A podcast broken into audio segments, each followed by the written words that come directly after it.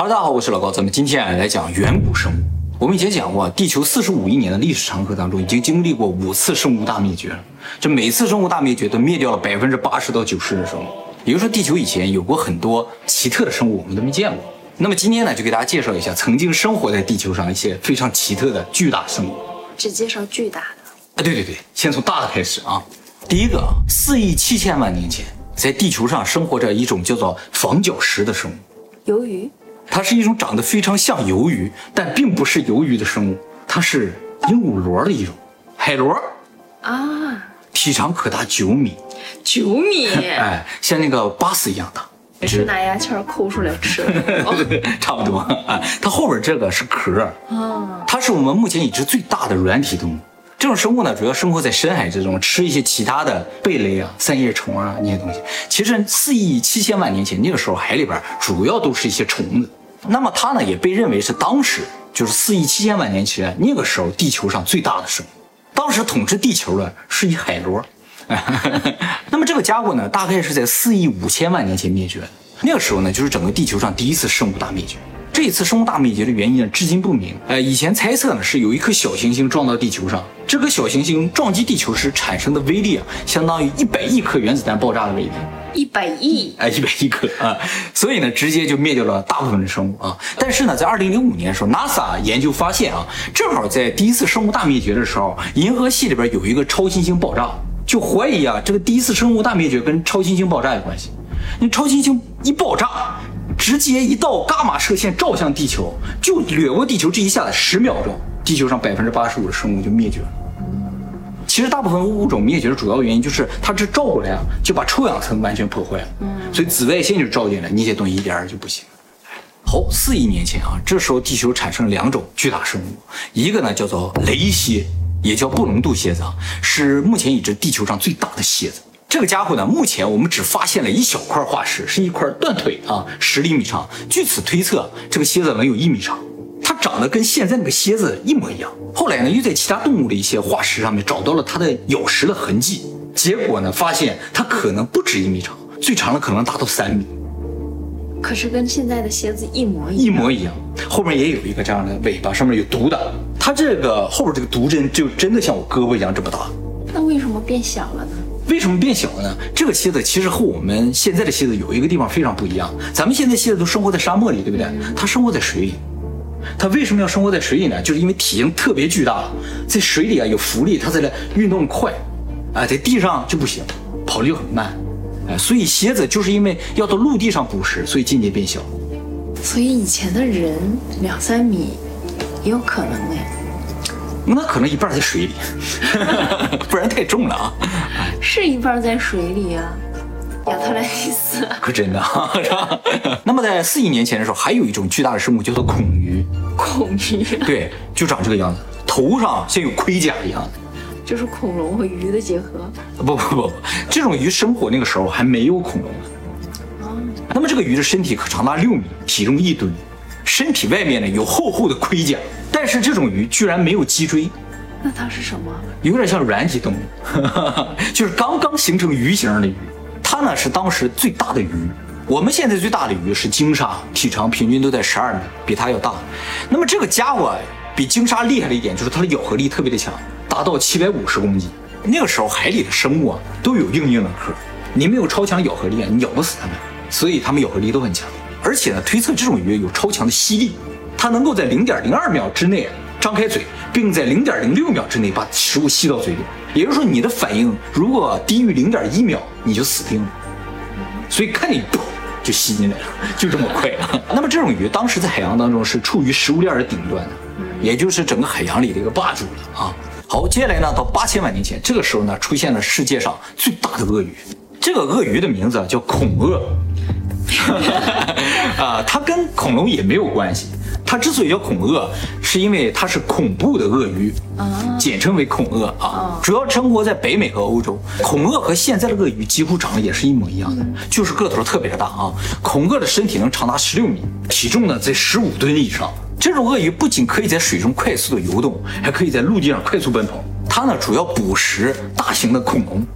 啊，还有大海龟。就恐龙如果到河边、海边去饮水的话，它砰呲一下就把恐龙咬死了。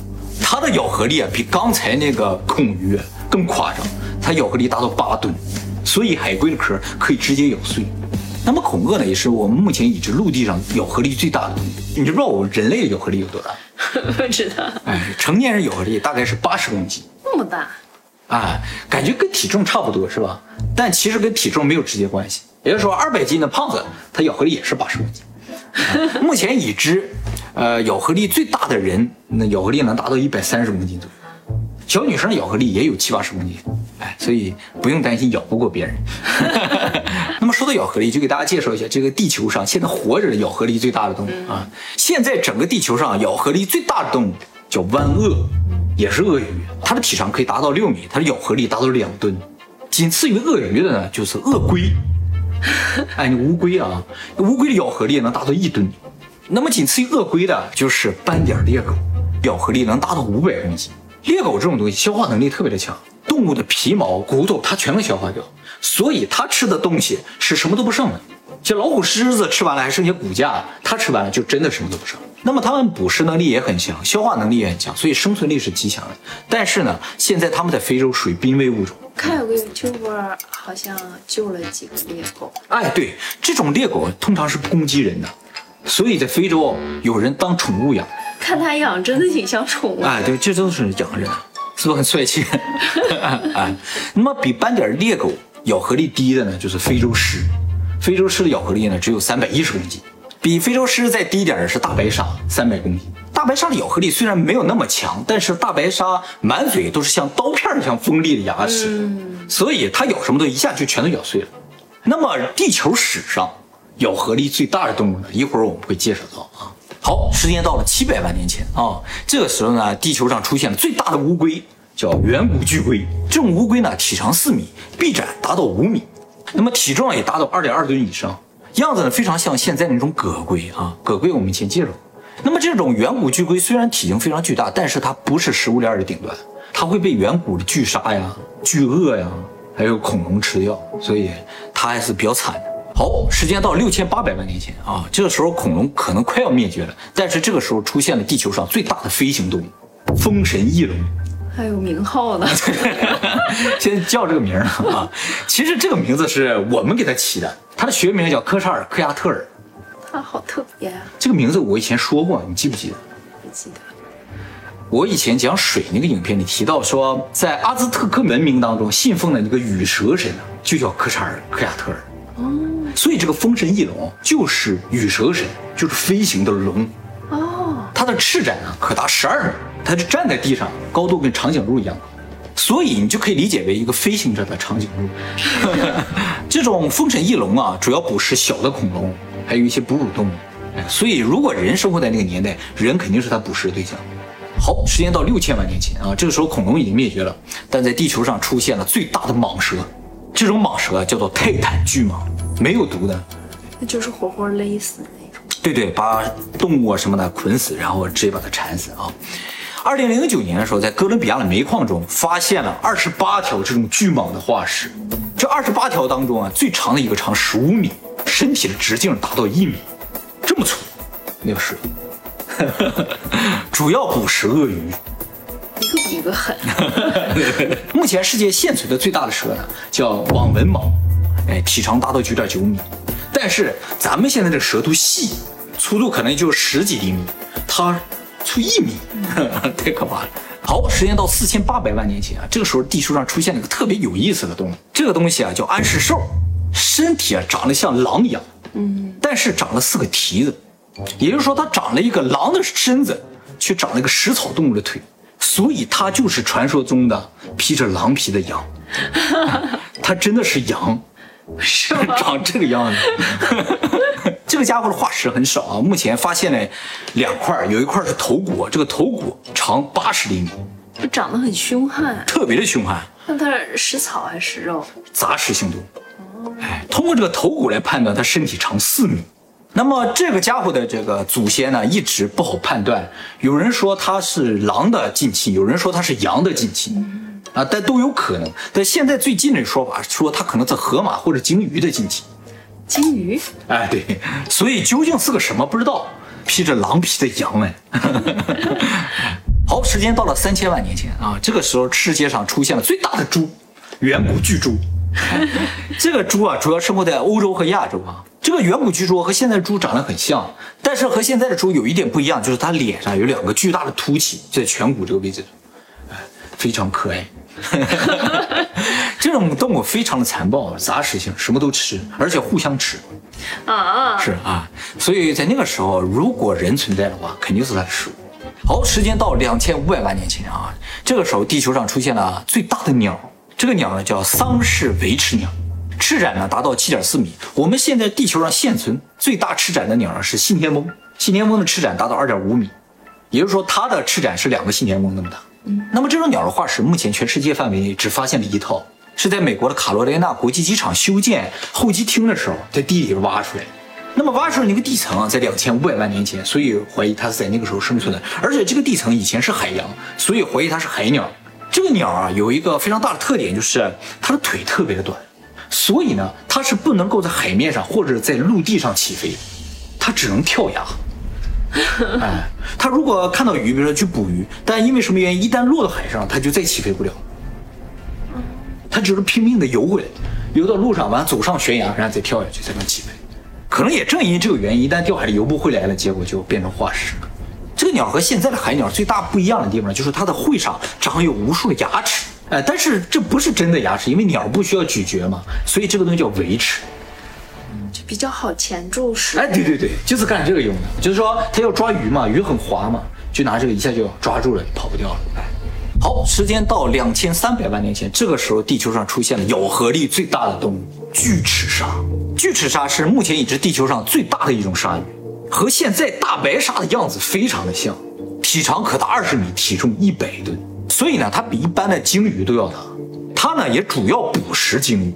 它的嘴里啊有一百多颗长二十厘米的牙齿，而且据推算，这个家伙的咬合力能达到三十六吨，所以呢，它可以轻松的咬碎房子、卡车啊，什么都可以咬碎。三十六吨啊！三十六吨的咬合力，哎，而且最可怕的一点呢，是这个家伙啊，到底灭没灭绝不知道。很多这个生物学家认为它还没有灭绝。一开始以为这个家伙可能在几千万年前就灭绝了，但是呢，不断的在海洋里边发现新的化石，而这个化石年龄越来越新，就是最新呢能有一万年前左右还有它的化石，而且呢，还发现了一些海生动物啊被咬了痕迹啊，有这么大的牙齿的印儿，就怀疑这个家伙现在还生活在深海之中，所以现在很多的电影都以它为题材，那那个巨蟒会不会也没有灭绝呀？都有可能。那巨齿鲨和巨蟒，你比较怕哪一个？我比较怕巨蟒嘛，我又不到海里，但是一旦到海里了，就感觉巨齿鲨一旦出现，我就死定了。我在船上没有用，船一下就咬碎了，就这么可怕啊！好，时间到一千八百万年前啊，这时候地球上出现了最大的熊，叫做短面熊。这个短面熊啊，和现在的棕熊长得也非常的像，哎，就是脸比较短，前肢特别的长。就正常站立的时候和人差不多高，但两足行走的时候，你身体的高度能达到三点七米以上，体重呢也在一吨以上，大概在一万年前左右灭绝了。但是，一万年前说那时候已经有人了，所以呢，它可能和人有过交集。好，时间到了三百万年前，这时候地球上出现了最大的虎——剑齿虎。这个家伙呢，大概是在一万年前左右灭绝的，所以呢，应该和人也是见过。剑齿虎呢，是老虎的近亲。和现在老虎长得很像啊，不一样的地方呢，就是它尾巴特别的短，然后呢，断过尾的，对对对，然后呢，长有两颗特别长的这个犬齿，这两个犬齿啊，长三十六厘米，从眼睛的下面就开始了，大部分其实是埋在脸里边的，伸出来的部分可能也就不到二十厘米。这个家伙的化石特别的多，甚至还发现了它的 DNA，所以对它的生态了解是非常多的。目前发现这种剑齿虎有三种啊，最小的一种呢叫纤细剑齿虎，中等大小呢叫致命剑齿虎，最大的叫毁灭剑齿虎。名起的都挺好的是吧？那么这种剑齿虎要比我们现在见到的最大老虎要大不少。我们现在最大老虎的话，可是三百多公斤，它能大到将近五百公斤。那么也是目前已知地球上最大的猫科动物。这个家伙呢，主要捕食大型的哺乳动物，比如说猛犸象啊、短面熊啊，还有这个大地獭呀。哎，它都吃啊。其实当时地球上哺乳动物都挺大的，所以它这个牙齿就特别适合。它的牙齿主要是用来切断气管的，然后放血的。你啊，目前剑齿虎的化石呢，主要都在美国发现，而且呢，基本上都在一个坑里边发现。这个坑啊，叫拉布雷亚沥青坑，是最大的天然沥青坑。就是这个坑里全是沥青，但是天然的啊。这个坑啊，已经存在了好几万年了，所以几万年前掉到这个坑的动物都保存下来。密封的嘛，而且保存状态啊，要比化石好很多。美国就从这个坑里边挖出了一百多具剑齿虎的骨架，还有猛犸象的骨架、大地塔的骨架，还有很多灭绝了的昆虫的骨架，是个聚宝盆啊！聚宝盆啊！甚至呢，还在里边发现了一个人。一个二十岁左右的女性啊，这个女性被命名叫拉布雷亚女子。经过碳十四鉴定啊，她应该是大概在九千年前掉到这个坑里去了，或者是有人把它埋葬到这个坑里，不知道。嗯，她的旁边呢还有一只小狗。遛狗时候掉进去，有可能的。为什么说那只狗是他的呢？那么多剑齿虎，难道不是他的吗？剑齿虎都是他的，遛剑齿虎是掉进去 啊。其实现在就有一个很大的感到疑问的地方，就是这个坑里为什么有这么多剑齿虎？在坑里发现的食草动物的数量远远小于食肉动物的数量，这是很奇怪的事情，就感觉剑齿虎都很傻的掉到这个坑里。那么推测呢，就是说可能那个时候呢，食草动物已经很少了。就食物变得很少，出现了一个食草动物，很多这个剑齿虎都扑过来要咬它，然后这个动物就拼命的跑，一结果就带着很多剑齿虎一起掉掉进去了。哎，有这个可能，或者是有些食草动物，它就掉在这儿，然后飘在那儿，剑齿虎老远看见了，以为这是个食物，扑过去就掉进去了，就形成了一个天然的陷阱。这个沥青坑对于人类的考古学起到了非常重大的作用。哎，好，时间到一百八十万年前，这个时候地球上出现了最大的鹰。叫做哈斯特鹰，这哈斯特鹰啊，其实灭绝的时间离我们非常的近，大概在五百年前灭绝，也就在十五世纪、十六世纪时候灭绝。这个鹰体重达到十五公斤，翅展呢三米，在鸟类里边，十五公斤的体重属于特别巨大的。那么相对于它的体重，它翅展又特别的短，所以一开始都以为这种鹰啊是不会飞的。但是后来啊，有人看到它了嘛？因为那个十五、十六世纪看到它在那飞，才知道它呢其实是在森林中生活的一种鹰。那个森林树离得很近啊，它翅展太大的话不方便飞，所以翅展比较短，哎，非常灵活的啊。它呢主要栖息在新西兰的丛林当中，捕食一种叫做恐鸟的，特别像现在那个鸵鸟的一种鸟。这个鸟现在已经也不存在了。这个恐鸟的体重能达到四百公斤，它十五公斤的鸟捕食四百公斤的恐鸟，也就是说四百公斤体重没有用，你脖子细照样不行。所以它们也有可能是可以捕食人类的。当初生活在这个新西兰的毛利人啊，他们到那儿的时候写了一些图腾啊，或者是对于远古一些巨兽的崇拜的一些像文献一样东西，就是提到了这种鹰，所以这种鹰可能对于人来说是相当大的威胁啊，在那个时候。哎，好，时间到了一百五十万年前，这个时候地球上出现了最大的陆地上的蜥蜴，叫做远古巨蜥。这种蜥蜴呢，生活在澳大利亚。大概是在四万年前灭绝的啊。那么当时澳大利亚的土著有可能是见过这种巨蜥的。这种蜥蜴呢，到目前没有发现完整的骨架，主要都是头骨了啊，所以不能够完全确定它的大小。按照现在蜥蜴的比例来计算呢，它体长可能能达到九米以上，体重呢在两吨以上。它的四肢非常强壮啊，满嘴都是锋利的牙齿，所以非常的恐怖啊。那么相对陆地上的蜥蜴来说呢，海里蜥蜴就要大很多了。海里的蜥蜴呢，最大的是生活在七千万年前的一种叫做苍龙的恐龙，哎，它是蜥蜴的祖先，它的头和身体啊长得就跟现在蜥蜴差不多，但是啊，四只脚啊是四个蹼，它是在水里游的，而且呢尾巴也特别长，长这个样子，体长可以达到十七米，主要生活在浅水水域啊，它也可以爬到陆地上来，像龙一样，有点像龙，哎，这个家伙呢很有可能就是哥斯拉的原型。哦，哎，但是哥斯拉的话，后腿挺长的，可以在陆地上当当这么走的，哎，在水里游的时候就跟它是一样的。好，时间到了一百万年前啊，也就是我们今天要介绍的最后一种最大的猿猴——巨猿啊，多大？身高三米，体重五百五十公斤，它是目前已知最大的灵长类动物，也是目前已知最大的人科动物。人科？对，它属于人属的，它是和我们差不多的。那么它主要生活在一百万年前的中国和印度，大大概在三十万年前的土层当中呢，就再没有发现这种巨猿的化石或者是生存过的痕迹了，所以认为大概在那个时候它就灭绝了。但是究竟有没有灭绝还不知道。有可能再也没有死过呢。那么最早的巨猿化石是在一九三五年的时候，在香港的一个药房里边发现。哎，那个中药铺啊，正在磨制中药。嗯，其实那个中药里边就有巨猿的化石，是它的下颚骨。药房认为啊，这个是龙骨。龙骨其实就是古时候的这个牛啊、马呀、鹿这种大型哺乳动物它们骨骼的化石。咱们中医呢把它入药，所以叫做龙骨。当时以为可能就是牛啊、马的这种骨头，没想到是巨猿的骨头。日本卖的最火的一种中成药叫龙角散，里边就有龙骨。是吗？啊，有龙骨，哎，全是化石，化石磨的粉。哎，咱们家有哎，有啊。目前发现的这个巨猿的化石呢，总共就三块，都是下颌骨，分别呢在中国、印度和越南发现。由于发现的数量非常少，所以对它的生态不太了解，普遍认为它可能是四足行走的，而不是两足行走。但是通过一个下巴想判断它是几足行走的，确实有难度啊。从它的下巴来看的话，它应该和现在那个红猩猩非常像。这种巨猿呢，也是金刚的原型。说了这么多，你觉得印象最深刻的是？